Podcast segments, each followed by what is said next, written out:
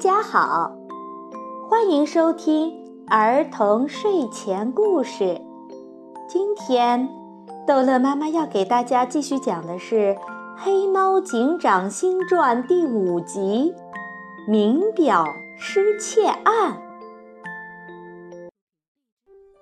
森林里的棕熊汤纳德是一个有名的收藏家。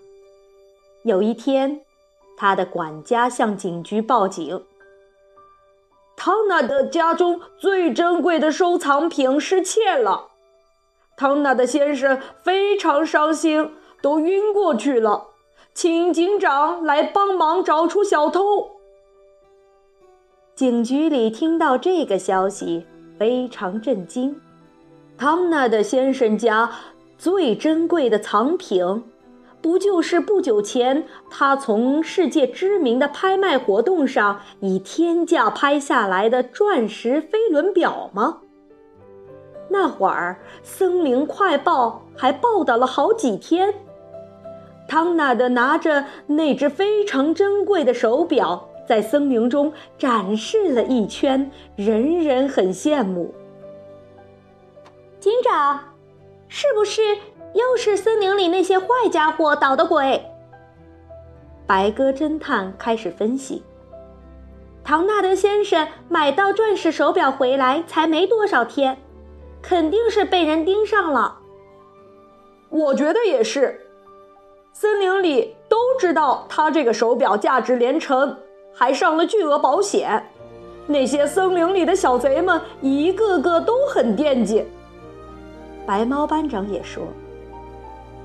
大家不能这么武断，我们先去勘察现场。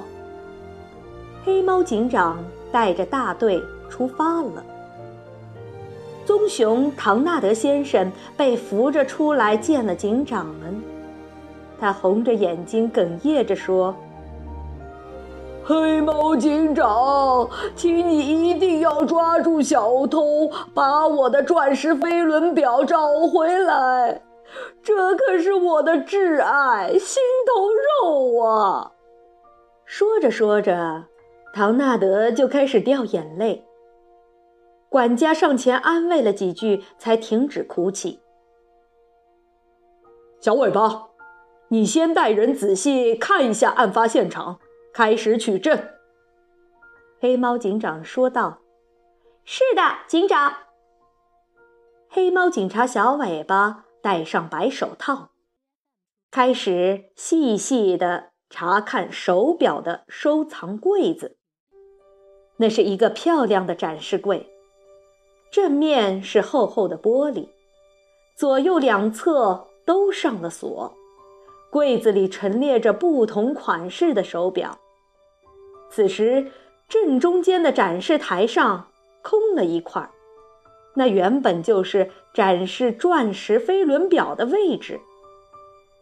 小尾巴拿着相机给柜子拍照，他发现了很多撬动的痕迹，显然这个柜子是被仔细的撬开的，并没有敲碎玻璃或者破坏掉柜子。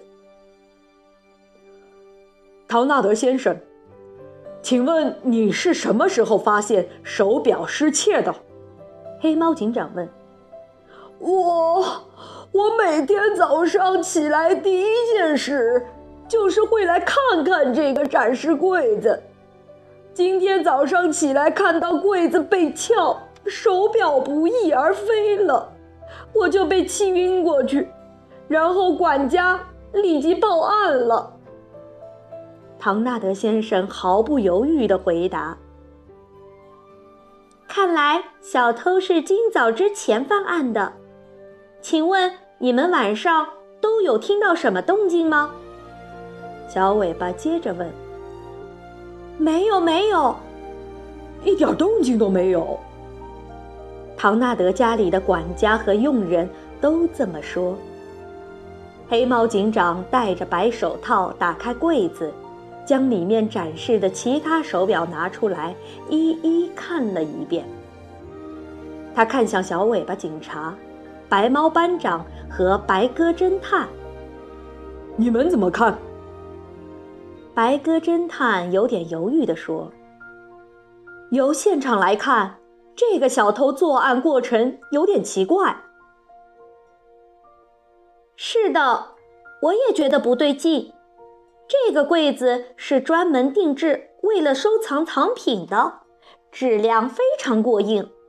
从这些撬动的痕迹就可以判断出，撬开的过程并不容易。”为什么小偷要选择用这么长时间去撬开，而不是直接砸开玻璃？小尾巴将他拍的照片展示给大家。柜子上很明显被撬动的只有一个区域，而且小偷似乎生怕砸坏了其他的藏品手表，非常小心翼翼。最奇怪的是。为什么小偷只拿走了钻石飞轮表？其他的手表虽然不如它珍贵，可是也很值钱啊！白猫班长也是一脸疑惑。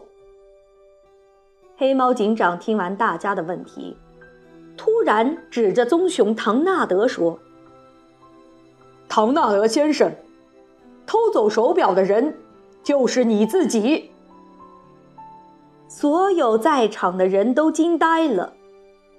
管家忙说：“这不可能，警长！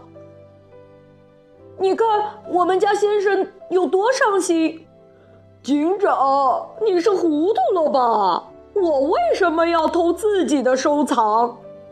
唐纳德也是一脸诧异。黑猫警察小尾巴却想通了其中的缘由，他说。唐纳德先生，我们怀疑你的理由非常充分。首先，你在买到这块手表后，就大肆在森林里宣传，让大家都知道你拥有这块珍贵的藏品。这样，等失窃后，就会让我们首先想到，会不会是森林里的小偷早就盯上了你的收藏品。其次，真正的小偷只会想得到手表，不会在乎你的收藏柜里其他的手表。他可以通过最直接的打碎玻璃来取得手表，而不会大费力气的撬这么久。而且打开柜子后会拿走里面所有的物品。最后，最关键的一点是。你给这块手表上了巨额的保险，为什么要偷自己的手表呢？答案只有一个：你要骗取这笔保险金。在小尾巴警察头头是道的分析中，大家都震惊地看着唐纳德，警员却快速地上前把唐纳德抓了起来。监守自盗、妄想骗取保险，这也是犯罪。唐纳德先生看到自己没办法再辩解了，只好说出了他的真实原因。原来拍下这块手表花费了他太多的钱，不仅把家里的钱都用光了，还欠了很多的外债。他思来想去，没办法还上这笔钱。只好打起了保险的主意，没想到让黑猫警长和几个警员一看就找到了破绽。小朋友们，在现实生活中有很多真实的案例，为了骗取保险金，有人就会撒谎或者犯罪，他们为了获取利益不择手段。是必须要接受严厉惩罚的。好，这一集的故事就讲到这儿结束了，欢迎明天继续收听黑猫警长的故事。